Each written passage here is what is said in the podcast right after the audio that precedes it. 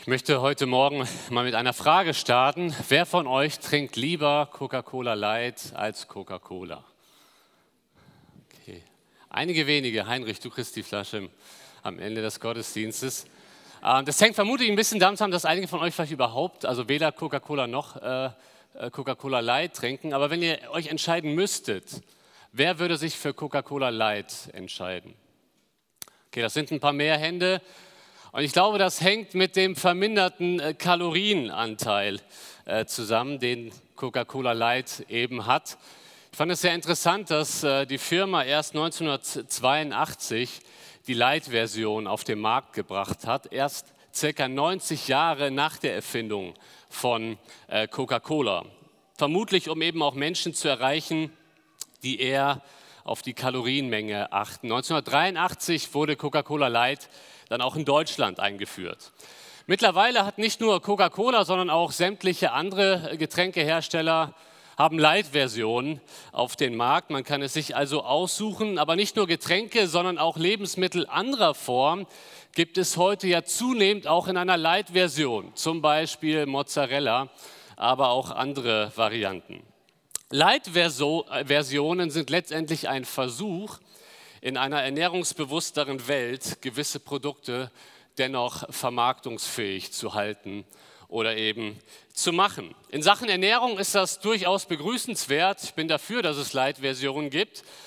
Ein ähnliches Phänomen gibt es aber leider auch im Christsein, dass man in einer nachchristlichen Welt versucht, das Christsein irgendwie doch noch marktfähig zu machen und gewisse Abstriche macht, die man so nicht machen darf. Christsein Leid betont den Aspekt, dass wir in der Welt sind, aber vergisst den Aspekt, dass wir nicht von der Welt sind. Christsein Leid ist letztendlich ein Versuch, das Kreuz zu tragen, aber auf dem breiten Weg. Das Predigtthema meiner Predigt heute Morgen lautet Christsein ohne Leitversion. Christsein ohne Light-Version. Ein ziemlich heftiges Thema für einen heißen Tag, dessen bin ich mir bewusst. Ich mache weiter in meiner Reihe zum Philippa-Brief. Philippa 2, 12 bis 18 ist unser Text. Ich habe in der letzten Predigt Kapitel 3 vorgezogen. Jetzt sind wir wieder in der richtigen Reihenfolge und ich lese den Text einmal am Stück vor. Philippa 2, 12 bis 18. Da schreibt der Apostel Paulus, weil das so ist, meine Lieben, Ihr wart ja immer gehorsam, nicht nur als ich bei euch war, sondern gerade auch in meiner Abwesenheit. Vollendet euer Heil mit Ehrfurcht und Sorgfalt. Denn Gott bewirkt den Wunsch in euch, ihm zu gehorchen und gibt euch auch die Kraft zu tun, was ihm gefällt. Tut alles ohne Murren und Diskussion, damit euch niemand Vorwürfe machen kann. Als unteradlige Kinder Gottes sollt ihr wie Himmelslichter leuchten unter, der, unter den verdrehten und verdorbenen Menschen dieser Welt und so die Botschaft des Lebens anschaulich machen. Dann kann ich an dem Tag, an dem Jesus wiederkommt, stolz auf euch sein, weil ich das Rennen nicht verloren habe und meine Arbeit nicht vergeblich war. Und wenn mein Leben auch wie bei einer Opferzeremonie als Trankopfer über euren Glauben ausgeschüttet wird, so bin ich doch froh und freue mich mit euch allen. Und auch ihr solltet glücklich darüber sein und euch mit mir freuen. Unser Text beginnt in Vers 12 mit den Worten, weil das so ist, meine Lieben. Da stellt sich uns ja unweigerlich die Frage, weil was so ist. Und deswegen möchte ich direkt mal die Verse davor hier jetzt nachschieben. Paulus redet im Zusammenhang über Jesus, Philippa 2, 5 bis 11. Eure Einstellung soll so sein, wie sie in Jesus Christus war. Er war genauso wie Gott und hielt es nicht gewaltsam fest, Gott gleich zu sein. Er legte alles ab und wurde einem Sklaven gleich. Er wurde Mensch und alle sahen ihn auch so. Er erniedrigte sich selbst und gehorchte Gott bis zum Tod, zum Verbrechertod am Kreuz. Darum hat Gott ihn über alles erhöht und ihm den Namen geschenkt, der über allen Namen steht. Denn vor dem Namen Jesus wird einmal jedes Knie gebeugt von allem ob sie im Himmel sind oder auf der Erde unter unter ihr. Und jeder Mund wird anerkennen, Jesus Christus ist der Herr. So wird Gott, der Vater, geehrt. Jesus wird hier in diesen Versen als unser ultimatives Vorbild dargestellt. Er ist derjenige, an dem wir uns orientieren müssen, aber wird nicht nur als Vorbild dargestellt, sondern auch als Herr. Er ist derjenige, der, der hoch erhöht ist, dessen Namen über allen Namen ist und, und, äh, und unter seinen Füßen werden sich irgendwann alle Knie beugen. Und dann kommt unser Text, weil das so ist. Versteht ihr, der Zusammenhang ist enorm wichtig. Weil das so ist.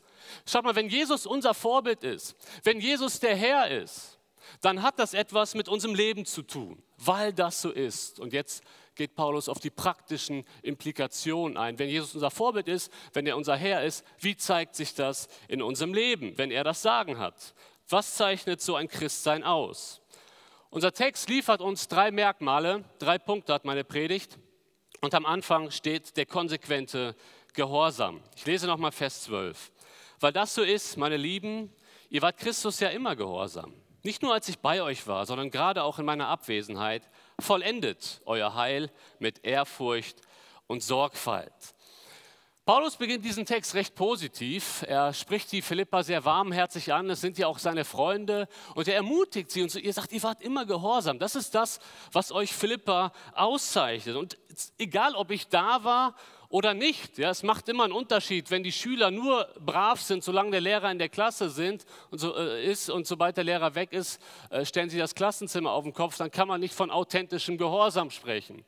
Aber die Philipper waren immer gehorsam, egal ob Paulus da ist oder nicht. Sie waren, sie leben kein Christsein Leid, sie folgen dem Vorbild Jesu, denn von Jesus heißt es ja im Kontext, er war gehorsam bis zum Tod, ja zum Tod am Kreuz. Und die Philipper, ihr Glaube zeigt sich in einem Christusähnlichen Leben, denn wie Christus gehorsam war gegenüber seinem Vater, sind die Philipper gehorsam gegenüber Christus. Das ist das, was ihr Leben kennzeichnet.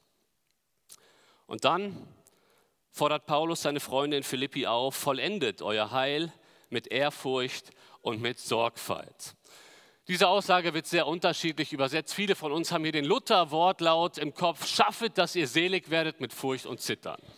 Das sagt Luther. Die Elberfelder Übersetzung sagt, bewirkt euer Heil mit Furcht und Zittern kann mir vorstellen, dass man über so eine Aussage erstmal stolpert im Bibellesen. Hinzu kommt, dass viele von uns ja auch aus einer Glaubenstradition kommen, in der die menschliche Leistung sehr stark im Vordergrund steht. Man muss sich bemühen, anders schafft man es nicht in den Himmel. Und wenn du im Kino bist und der Herr kommt wieder, sorry, du bist nicht dabei. Das ist so ein bisschen unsere Tradition oder zumindest einige von uns. Ich kann mich erinnern, ich bin mal als Kind eines Morgens aufgewacht wahrscheinlich schweißgebadet und war so dankbar, dass der Herr in dieser Nacht nicht wiedergekommen ist, weil ich habe am Abend zuvor vergessen zu beten. Und das war meine Vorstellung. Wenn ich einmal nicht bete, der Herr kommt wieder, ist vorbei. Ja, und da spielt natürlich so ein Vers eine Rolle, schaffet, dass ihr selig werdet mit Furcht und Zittern. Deswegen müssen wir uns heute Morgen die Frage stellen, wie ist das denn wirklich zu verstehen? Was meint Paulus hier und was meint das Ganze im Kontext? Das Verb, das hier im Griechischen steht, hat ein sehr weites Bedeutungsspektrum. Es kann bedeuten vollbringen, es kann bedeuten vollenden, es kann bedeuten bewirken und es kann bedeuten sich erarbeiten. Wir sind uns hoffentlich einig, sich erarbeiten fällt weg. Das Heil können wir uns nicht erarbeiten. Und Paulus sagt in Kapitel 3, ich habe es versucht als Pharisäer und ich erachte es heute alles für Dreck, für Schaden. Über Leistung können wir uns das Heil nicht verdienen. Die Bedeutung bewirken kann missverständlich sein, weil die Philippe haben das Heil schon. Sie sind bereits errettet. An dieser Stelle sollten wir uns vielleicht mal die Frage stellen, wie versteht äh, Paulus das Heil im Philipperbrief? Und das ist hier der entscheidende Punkt. In Philippa 1, Vers 19 spricht Paulus nochmal über das Heil und da sagt er, er redet hier zukünftig vom Heil. Denn ich weiß, dass mir dies zum Heil ausschlagen wird in der Zukunft. Moment, Paulus war schon errettet. Aber Paulus sieht hier eben das Heil nicht nur als etwas, was einmal punktuell passiert in unserer Wiedergeburt, sondern als etwas, was sich in der Zukunft voll realisiert, wenn wir wirklich bei Jesus sind. Ja, und so hat das Heil eigentlich drei Zeitdimensionen, Vergangenheit, Gegenwart und Zukunft. In der Vergangenheit, bei unserer Wiedergeburt, bekommen wir das Heil. Dann sind wir aber in der Gegenwart aufgefordert, ich bin dankbar für die Kindergeschichte von Larissa, das Heil auszuleben. Dass wir das leben, was wir geworden sind mit Hinblick darauf, dass wir in Zukunft irgendwann vor Jesus stehen und sich dann unser Heil voll verwirklicht hat. Was, welche Aspekte hier Paulus im Blick hat, ist nicht der erste Aspekt der Vergangenheit. Die Philippa sind Christen. Er hat die Gegenwart und die Zukunft im Blick. Er sagt, wenn ihr jetzt Christen seid, muss sich das zeigen. Lebt, was ihr geworden seid. Lebt euer Heil aus. Lebt euren Glauben aus. Also hier geht es mehr um Heiligung, um Gehorsam. Und dabei werden die Philipper motiviert dadurch, dass die volle Verwirklichung des Heils in Zukunft noch aussteht. Paulus sagt hier im Prinzip, lebt, was ihr geworden seid, damit vollendet wird, was ihr geworden seid. Lebt, was ihr geworden seid, damit vollendet wird, was ihr geworden seid. Christ zu werden ist eine Sache, aber dann muss man auch in der Heiligung leben. Der Hebräerbrief sagt, ohne Heiligung wird niemals Gott sehen.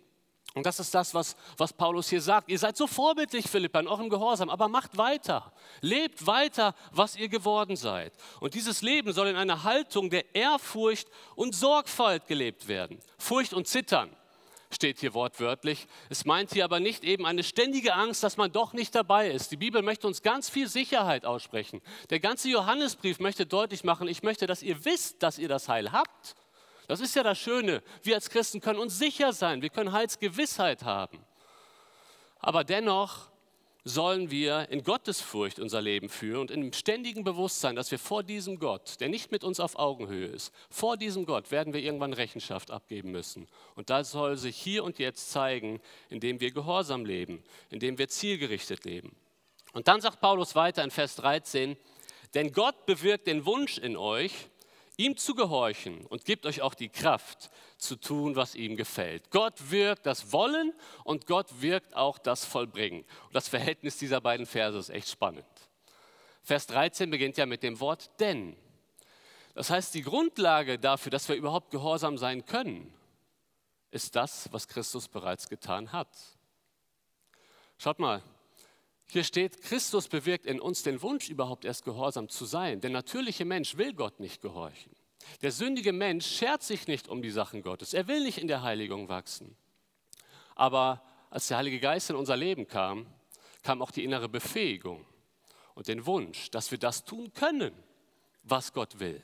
Und auf dieser Grundlage dürfen wir jetzt eben nicht sagen, ja gut, dann lege ich die Hände in den Schoß, weil Gott wirkt ja alles. Nein, weil Gott alles wirkt, sollen wir alles daran geben, in der Heiligung zu wachsen. Das ist hier die Logik dieses Verses. Und wenn wir, und wenn wir schaffen, gehorsam zu leben, dann ist das nicht unser Verdienst, dann ist das Gottes Befähigung und Gottes Kraft. Wir sind so sehr angewiesen auf uns, aber auf ihn. Und zugleich ist es für uns so eine, so eine wunderbare Ermutigung. Gott fordert unseren Gehorsam ein, aber er lässt uns dabei nicht alleine. Es ist nicht einfach ein Gesetz, du musst gehorchen. Ja, es ist ein Gebot, wir sollen gehorchen, aber er hilft uns dabei, dass wir ihm überhaupt gehorchen können. Paulus sagt, dass die Philipper darin echte Vorbilder sind. Ihr Leben ist gekennzeichnet durch einen echten Gehorsam. Arabische Pferde sind ja sehr besondere Pferde, Araber ist uns auch bekannt, auch wenn wir vielleicht nicht so viel mit Pferden zu tun haben. Was viele nicht wissen, ist, dass diese Pferde äh, im Nahen Osten eine sehr, sehr strenge Ausbildung bekommen. Die Trainer fordern von diesen Pferden absoluten Gehorsam. Und ganz am Ende dieses Trainingsprogramms kommt ein Test, wo der Trainer feststellt, ob das Pferd jetzt wirklich die Ausbildung abgeschlossen hat. Und zwar wird einem solchen Pferd kein Wasser mehr zu trinken gegeben über viele Tage. Das Tier durstet. Und irgendwann wird das Tier freigelassen und da vorne ist ein Fluss. Und das Tier rennt natürlich sofort zum Fluss. Und kurz bevor das Tier, das Pferd, seine Zunge ins Wasser tun kann, pfeift der Trainer es zurück. Und wenn das Pferd dann umkehrt und zitternd vor dem Herrn steht, bevor er äh, dann wieder die Freigabe gibt, dann kann man davon ausgehen, das Pferd hat die Ausbildung abgeschlossen.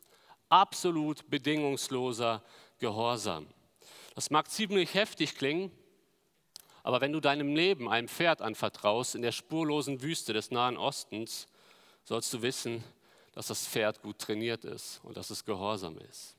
Gehorsam ist absolut entscheidend. Und das ist das, was Paulus hier den Philippern deutlich machen möchte. Das ist das, was Gott uns heute deutlich machen möchte. Es geht darum, vor Gott gehorsam zu leben. Es geht um Heiligung. Ich habe manchmal den Eindruck, das ist ein vergessenes Thema in vielen Gemeinden. Wir sind aufgefordert, heilig zu leben, weil er heilig ist. Wir sind aufgefordert, im Gehorsam gegenüber Gott zu leben. Schaut mal, dieses Konzept, jetzt habe ich die Eintrittskarte in den Himmel, jetzt kann ich weiter mein Leben führen, wie ich es will, das gibt es gar nicht in der Bibel. Der Glaube an Jesus zeigt sich immer im Gehorsam gegenüber Jesus. Der Glaube an Jesus zeigt sich immer im Gehorsam gegenüber Jesus. Paulus spricht im Römerbrief vom Glaubensgehorsam. Das ist eine Sache. Wer glaubt, der Glaubensinhalt ist ja, Jesus ist Herr, der ist auch gehorsam. Das kann man nicht irgendwie trennen.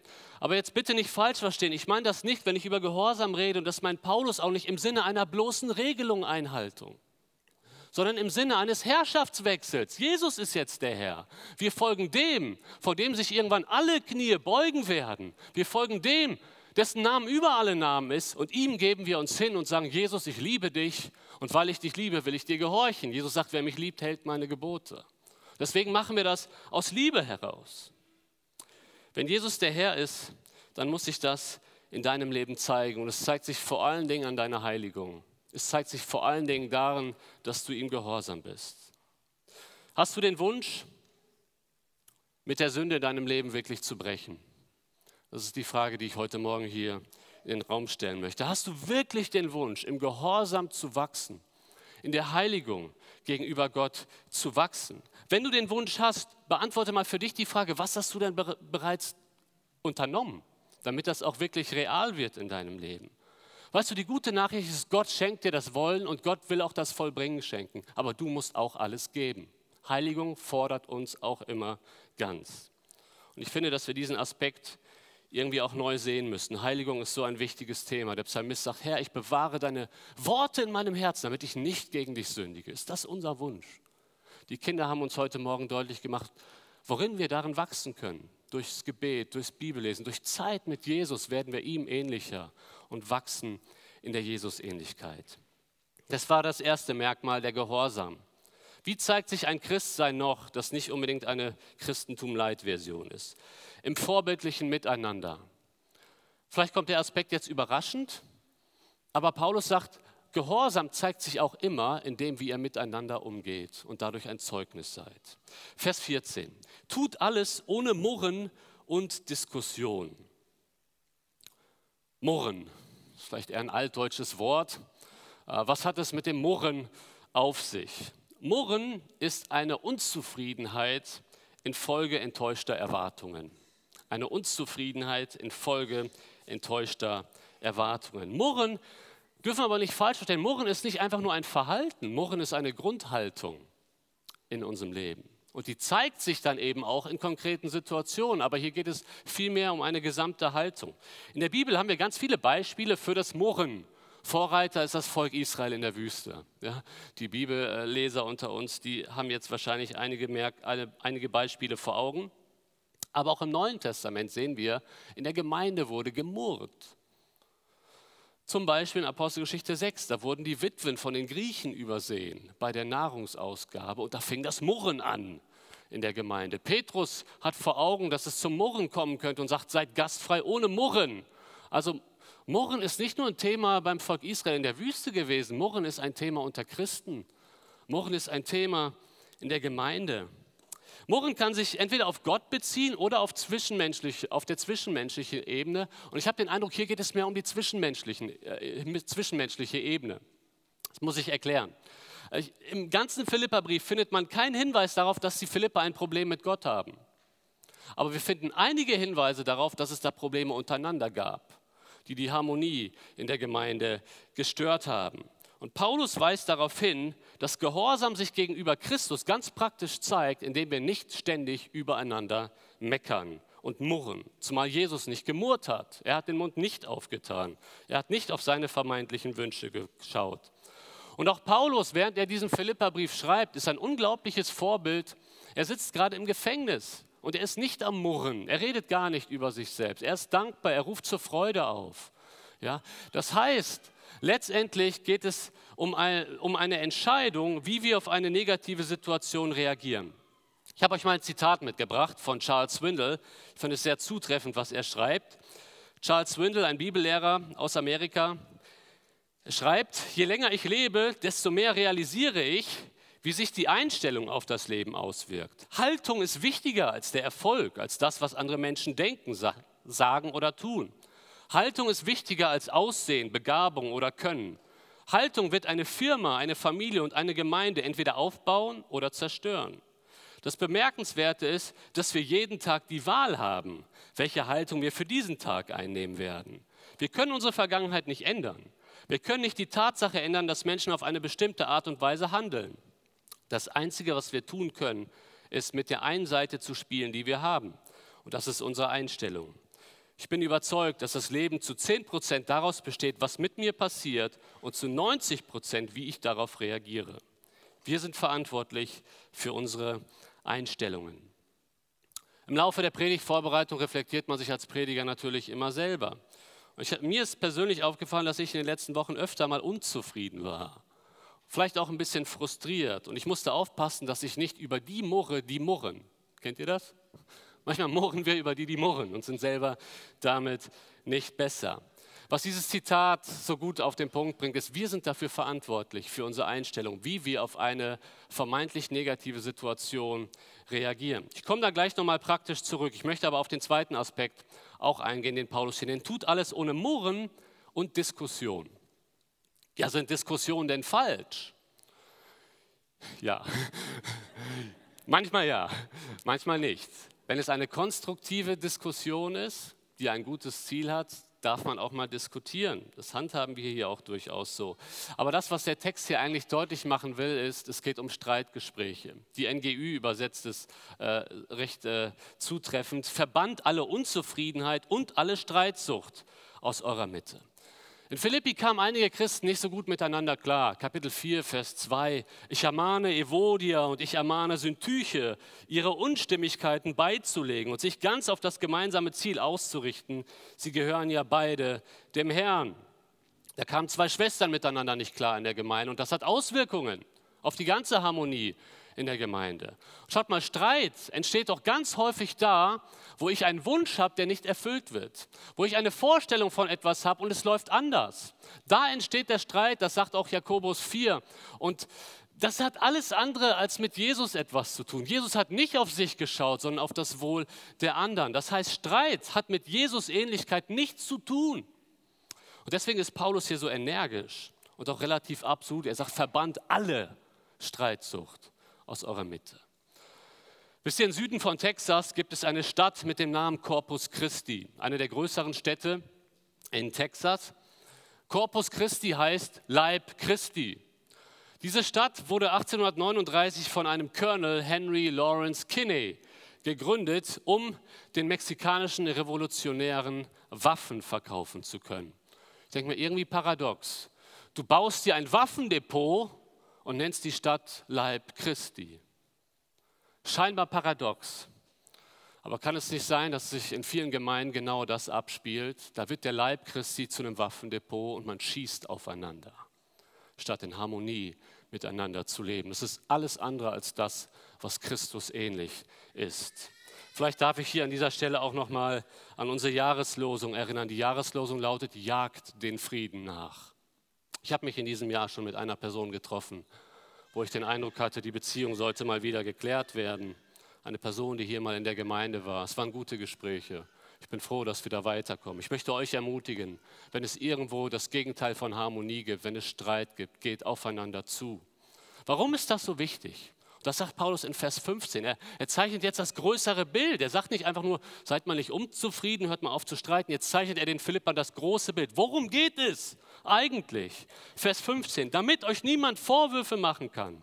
Als untadelige Kinder Gottes sollt ihr wie Himmelslichter mitten unter den verdrehten und verdorbenen Menschen dieser Welt leuchten und so die Botschaft des Lebens anschaulich machen. Es geht darum, dass das Evangelium nach draußen kommt dass es ausgelebt wird. Das Ganze hat ja hier Zeugnischarakter.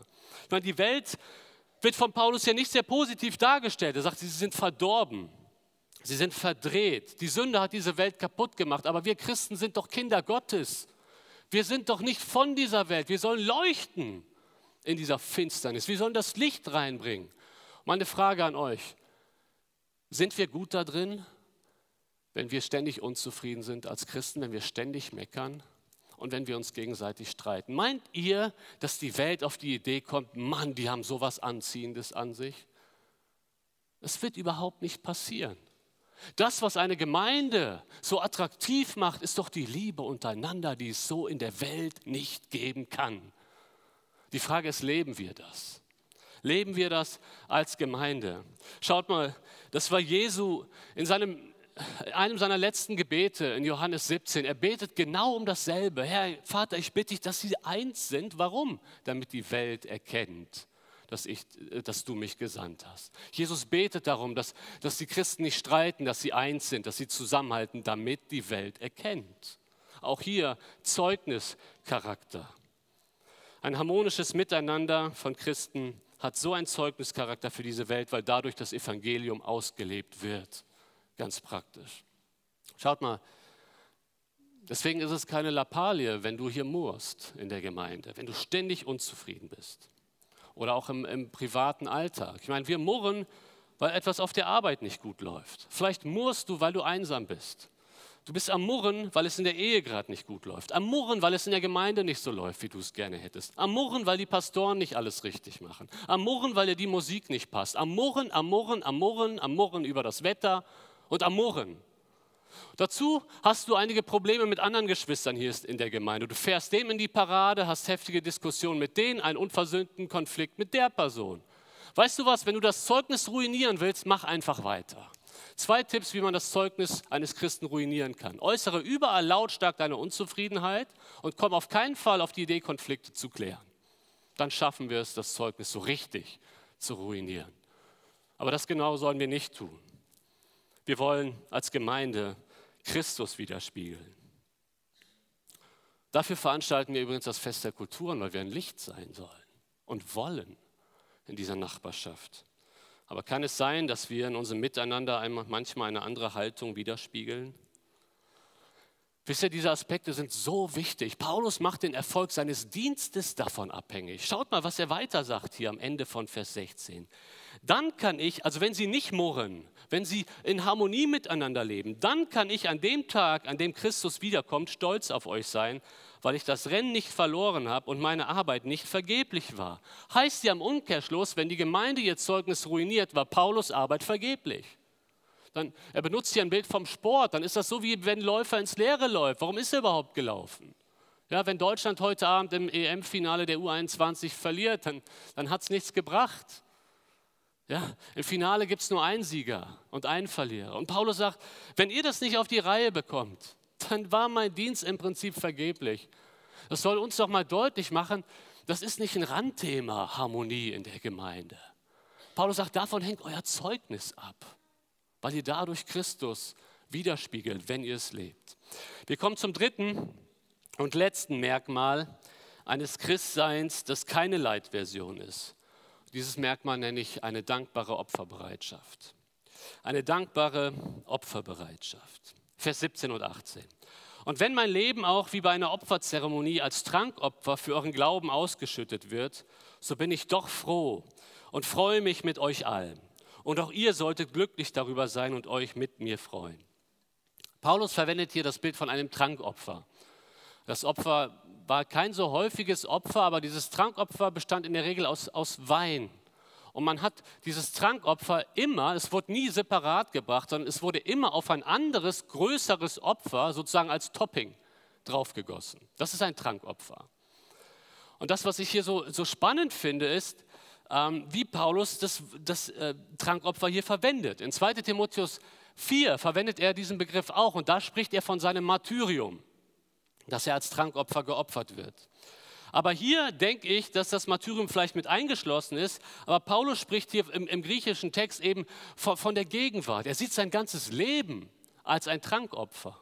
Die Frage ist, wenn Paulus sein Leben nur als Trankopfer bezeichnet, das ist ja das kleinere, wessen Opfer ist das größere? Das ist das der Philippa. Und hier sehen wir die Demut des Apostels Paulus. Er sagt, ihr seid so vorbildlich. Ihr bringt so ein großes Opfer. Das zeigt sich bei den Philippern im Spenden, im Gehorsam und so weiter. Und er sagt, ich bin, ich bin fasziniert von eurem Opfer. Und mein Opfer ist nur so ein kleiner Teil obendrauf. Und darüber sollten wir uns freuen, weil wir gemeinsam Opfer bringen können. Ihr bringt etwas fürs Reich Gottes bei und ich noch ein bisschen obendrauf. Aber wir gemeinsam freuen uns daran, dass wir als Christen opferbereit leben. Schaut mal, das kann man doch nur sagen, wenn man das, was in Philippa 1,21 zu seiner Herzenshaltung gemacht hat. Jesus ist mein Leben. Dann kann man mit Freude Opfer bringen, weil man weiß, Jesus ist so schön. Er ist der Herr. Für ihn möchte ich leben. Dann mache ich das gerne. weil er mein Herr und Retter ist. Die Christsein-Light-Version predigt ein Christsein ohne Opfer. Du kannst so bleiben, wie du bist. Du musst nichts aufgeben, du kannst Jesus einfach dazu packen. Das ist die Christsein-Light-Version. Das ist eine Lüge. Wahres Christsein beinhaltet immer eine Opferbereitschaft. Denn im Kern unseres Glaubens befindet sich ein Opfer. Das ist das Opfer Jesu Christi am Kreuz für deine und für meine Sünden. Schaut mal, wir haben es heute im Lied gesungen. Jesus Herr, ich denke an dein Opfer. Das haben wir doch ständig vor Augen, dass Jesus sein Leben gab. Da können wir doch nicht ein Christsein erfinden, in dem Opfer keine Rolle mehr spielen. Wenn wir verstanden haben, was Jesus getan hat, er hat alles gegeben. Ist es zu viel verlangt, wenn wir aus Liebe sagen, Herr, ich will auch dir mein ganzes Leben geben? Ich will mein Leben für dich aufopfern, weil du alles gegeben hast. Ich lese momentan Mal wieder das Tagebuch von Jim Elliot. Äh, Jim Elliot ist mit 29 Jahren den Märtyrertod gestorben, als er mit einigen Freunden gemeinsam den Auca-Indianern in Ecuador, eine unerreichte, ein unerreichter Stamm, das Evangelium von Jesus Christus bringen wollte. Und ich finde es so interessant zu lesen, was dieser junge Mann für eine Liebe für Jesus hatte und für eine Opferbereitschaft. Ich lese mal einfach ein Zitat aus Seite 56 vor. Dieses Gebet, und das ist fast erschreckend, wirkt für uns fast weltfremd. Da stellen wir uns die Frage, wie ist unser Christsein geprägt? Schaut mal, was dieser junge Mann schreibt. Er sagt, Herr, zünde an den toten Reisighaufen meines Lebens. Gib, dass ich aufflamme und für dich verbrenne. Verzehre mein Leben, Gott, denn es ist dein. Ich trachte nicht nach einem langen, sondern nach einem erfüllten, gleich dir, Herr Jesus. Gott hat sein Gebet erhört. Er hatte kein langes Leben, aber ein ziemlich erfülltes Leben. Und schaut mal, diese Sätze, die schreibt ja nicht jemand, der irgendwie lebensmüde ist oder verzweifelt. Diese Sätze kommen von einem jungen Mann, Mitte 20, absolut beliebt unter allen Studenten, hochgebildet, aber so eine brennende Liebe für Jesus Christus, weil er verstanden hat, dass Jesus selbst das größte Opfer war. Deswegen sagt er, deswegen will ich nur mit Opfer antworten. Herr, nimm mein Leben, nimm es ganz. Schaut mal, der Glaube fordert uns immer ganz. Das ist so. Siehst du in deinem Leben, das ist die Frage, die ich dir stellen möchte, siehst du in deinem Leben, dass sich das mehr und mehr verwirklicht? Dass du immer wieder sagst, Herr, nimm mein Leben und ich bin bereit, Opfer für dich zu bringen? Oder siehst du dein Leben als etwas, was du selbst verwirklichen möchtest? Denkst du an deine Pläne, an deine Hobbys, an deine Wünsche, an deine Träume? Oder möchtest du dein Leben, dein ganzes Leben dafür einsetzen, Gottes Ziele zu verwirklichen, Gottes Reich zu bauen? Bist du bereit, Opfer zu bringen? Stell dir mal ganz konkret die Frage, was bist du bereit zu opfern? Oder eine noch spannendere Frage, was bist du nicht bereit zu opfern? Was hältst du zurück? In den letzten Wochen sind mir öfter mal die Gedanken gekommen, dass ich ein einfacheres Leben haben könnte. So Phasen gibt es manchmal. André, hättest du dich 2006 und 2014 anders entschieden, würdest du jetzt vielleicht nicht die Last tragen, die du trägst. Du hättest den Kopf öfter frei für deine Familie. Immer wieder kamen mir in den letzten Wochen diese Gedanken hoch. Das Leben hätte einfacher sein können. Aber dann musste ich an die Worte eines Bibelschullehrers, Claren Rogers, denken, der uns irgendwann sagte, wisst ihr was, ihr Lieben? Wenn ihr was anderes machen könnt, als voll in den Dienst zu gehen in der Gemeinde, macht was anderes. Wenn ihr was anderes machen könnt, macht was anderes. Aber wenn ihr nicht anders könnt, dann seid ihr die Richtigen. Und ich will meinen Mund hier nicht zu voll nehmen, aber immer als diese Gedanken kamen, du hättest irgendwie ein einfaches Leben haben können, musste ich an diese Worte denken und sagen, ja Herr, ich, ich glaube, ich kann nichts anderes machen. Weil ich mit 18 verstanden habe, was Nachfolge bedeutet. Weil ich mit 18 verstanden habe, was er getan hat. Das war übrigens nach meiner Taufe, mit 18 nochmal so richtig verstanden, worum es eigentlich geht. Und immer wieder muss ich zu dem Ergebnis kommen, ich diene Gott einfach nur wegen dem einen, der sein Leben für mich gelassen hat. Menschen können enttäuschen, der Dienst kann manchmal frustrierend sein, aber es geht letztendlich nur um eine Person.